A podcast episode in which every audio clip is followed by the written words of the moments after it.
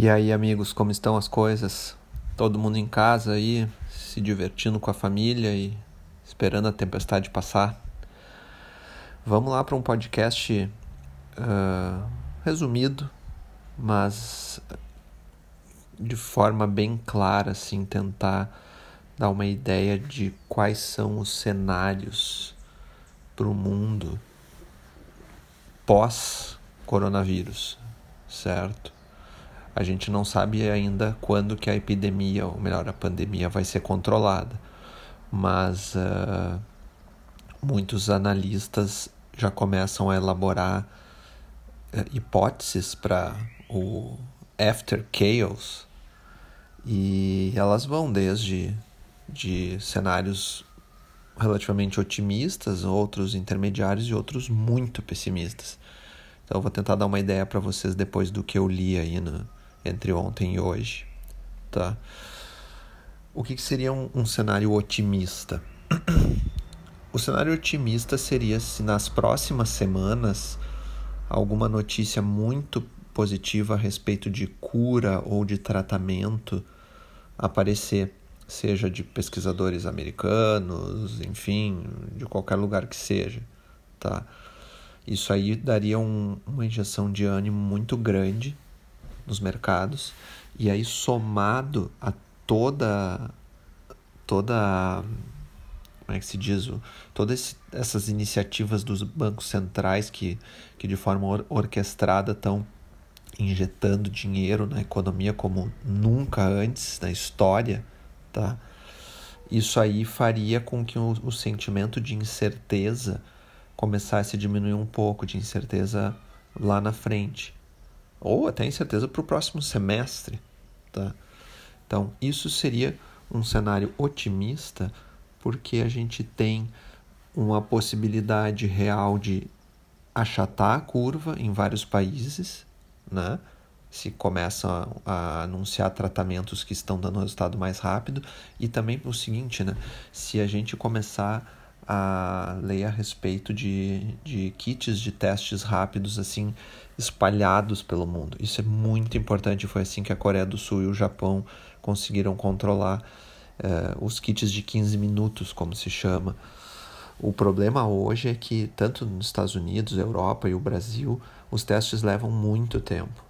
Então, nós estamos aí com um número de mil casos, quando na verdade tem 8 mil testes aguardando o resultado, porque tem que botar numa ampola, não sei o que, vai lá, transporta para o laboratório central da capital, aí volta. Isso aí leva muito tempo e até voltar o resultado, daqui a pouco já se disseminou e está sem sintomas em muitas pessoas. E, e aí, uh, de uma hora para outra, pode ter um salto assim geométrico nos casos. Então, é muito importante que se consiga esses kits. O Ministério da Saúde anunciou hoje que nos próximos dias eles vão conseguir distribuir 5 milhões de kits rápidos.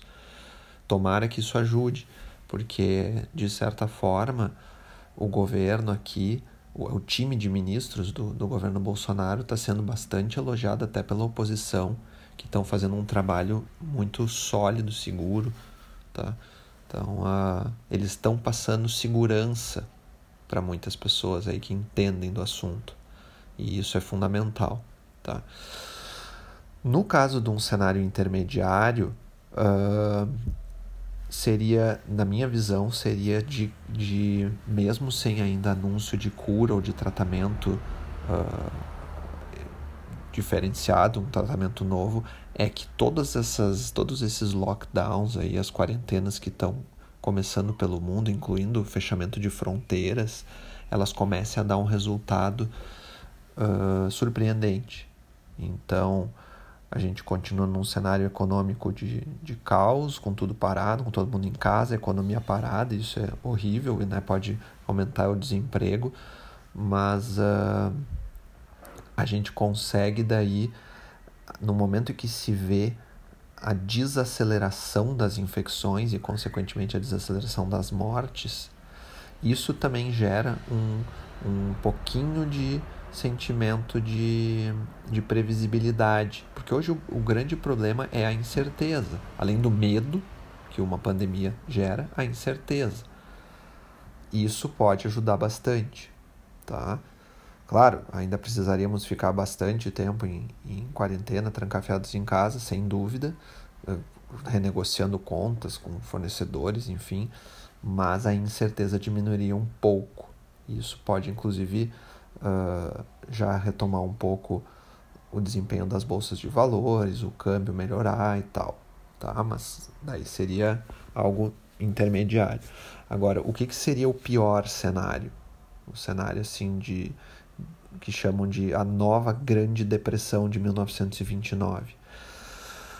Esse cenário ele se baseia na ideia de que não se consiga controlar a, a pandemia, que muitos países comecem a virar a Itália de hoje, tá? O número de mortes cresça exponencialmente e, e, e entre em colapso o sistema de saúde, o, né, a estrutura de saúde dos países, quebrando inclusive planos de saúde privados, enfim, uma quebradeira geral de empresas privadas. E, e até assim, as primeiras que estão na berlinda são as companhias aéreas, certo? Que sempre trabalharam com margens muito pequenas e vinham alavancadas, com, operando, enfim, com faturamento crescente, mas lucro muito pequeno e alavancadas. Então, como elas estão com os aviões todos no chão, muito provavelmente, se não tiver ajudas maciças dos governos, elas vão quebrar. E aí o que eu li a respeito é que se se tu começa a ter um, uma situação de incerteza tão absoluta de quando que vai se controlar o coronavírus e quando que vai se ter uma economia de novo, o mundo vai começar a mudar o seu psicológico e, e empresários que, que assumem riscos ou empresas multinacionais, eles vão talvez até querer regredir na ideia de globalização. Pensem, né? A gente vem evoluindo aí nas últimas décadas, ficando com um mundo cada vez mais conectado, e não digo só de internet, mas também conectado logisticamente.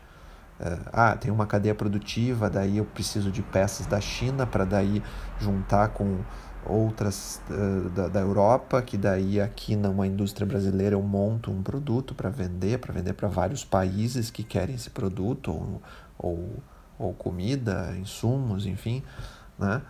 E sem falar do turismo, negócios, os, os executivos precisam ir para reuniões em outros países, as pessoas viajam de férias, mas nesse cenário mais caótico, o sentimento seria de tanto medo e incerteza que as pessoas vão começar a, a querer ficar menos globalizadas. Então, os empresários vão pensar apenas em investir dentro do país, digamos até uma companhia aérea. Até algumas décadas atrás, as companhias aéreas que hoje são gigantes, elas eram nacionais. Vamos pegar assim a American Airlines. Eles começaram com voos domésticos americanos. Aí foram crescendo, o mundo foi evoluindo, as aeronaves começaram a ter uma autonomia muito melhor, uh, né? enfim, voar mais longe, mais econômicas. E aí com isso se percebeu que explorando o mundo o aumento de, de lucratividade era, era começava a escalar. Mas, uh, de acordo com o que acontecer aí nos próximos meses, por mais que, que depois se controle a, a pandemia, uma nova American da vida, ou a própria, pode pensar assim: não, eu não vou mais arriscar investir milhões para daqui a um mês, dois, daqui a pouco a China traz um novo vírus para a humanidade e acaba com tudo que nem está acontecendo agora. Pode não começar a não valer mais tanto o risco da, da globalização. Óbvio que não para todos, existem exceções, mas vai diminuir o desejo por esse tipo de risco internacional. É uma coisa até um pouco assustadora, sim, é uma hipótese remota, mas tem chance. Né? É, pode acontecer de as algumas economias quererem voltar a se, a se fecharem. Então, uh, uh, esperamos que isso não aconteça. É, o grande X da questão é assim: em que momento que, que, que o mundo vai resolver dar a partida, dar a botar a chave na ignição e dar a partida para a economia voltar, a engrenagem começar a voltar a girar. A gente não sabe. É, claro que, que as pessoas não vão ficar sem trabalhar para sempre, elas precisam de dinheiro até para se alimentar. Então, o que eu li é que pode chegar um ponto que, que os trabalhadores ou os empresários vão chegar numa encruzilhada, assim. Ah, eu preciso trabalhar, eu preciso produzir, mas ainda existe um pouco de, de surto de vírus. Agora eu preciso avaliar o risco, se vale a pena eu voltar a trabalhar com chance de me infectar ou continuar em casa e não ganhar dinheiro nenhum. Então, é, esse dilema pode acontecer. Tá? Enfim, tudo é sem precedentes, é, são são economistas reescrevendo livros, pessoas que até então sabiam uh, absolutamente qualquer possibilidade de cenários hoje estão criando novos. É, é a gente está assim vivendo 2020 vai ser um, um vai ficar assim para sempre nos, em, em, negrito nos, nos grandes livros da, da história nos próximos séculos ou enfim, não sei nem se vai existir livros até lá, mas uh, na internet, no, nas nuvens, na nuvem. Então, uh, realmente estamos escrevendo a história. Mas eu, eu digo assim, ó, minha opinião entre esses três cenários, eu estou mais entre o otimista e o intermediário, tá? Por quê? Por dois motivos. Porque eu estou muito confiante na segurança do Trump e do time dele, que agora assumiu com tudo, uh, focados para tentar conter o problema, achar vacina, enfim, podem ter demorado um pouco, mas estão trabalhando agora com força. E o time de ministros do Bolsonaro também. É, é, o ministro da Justiça, o ministro da Economia, o da Infraestrutura e o da Saúde. Os caras são muito bons e demonstram segurança, inclusive para a oposição tanto aqui quanto lá nos Estados Unidos, tá? Eu acredito que, que no, aqui no Brasil, por mais que muita gente esteja dizendo que nós vamos ser a, a, a Itália em breve, o que os números mostram é que as quarentenas aqui, as restrições estão começando antes do que na Itália. A Itália subestimou a doença bem mais que nós. Então, a minha dica é essa: vamos pensar positivo, tá bem? Life must go on, certo? Por aqui estamos bem uh, e continuamos com leituras, com tentando ver filmes, não ficar somente na, no noticiário, né? enfim, viver. Tá, pessoal? Logo, logo mais aí, quem sabe amanhã mesmo, um outro áudio pode ser gravado. Tudo vai de acordo com as novidades e com as previsões.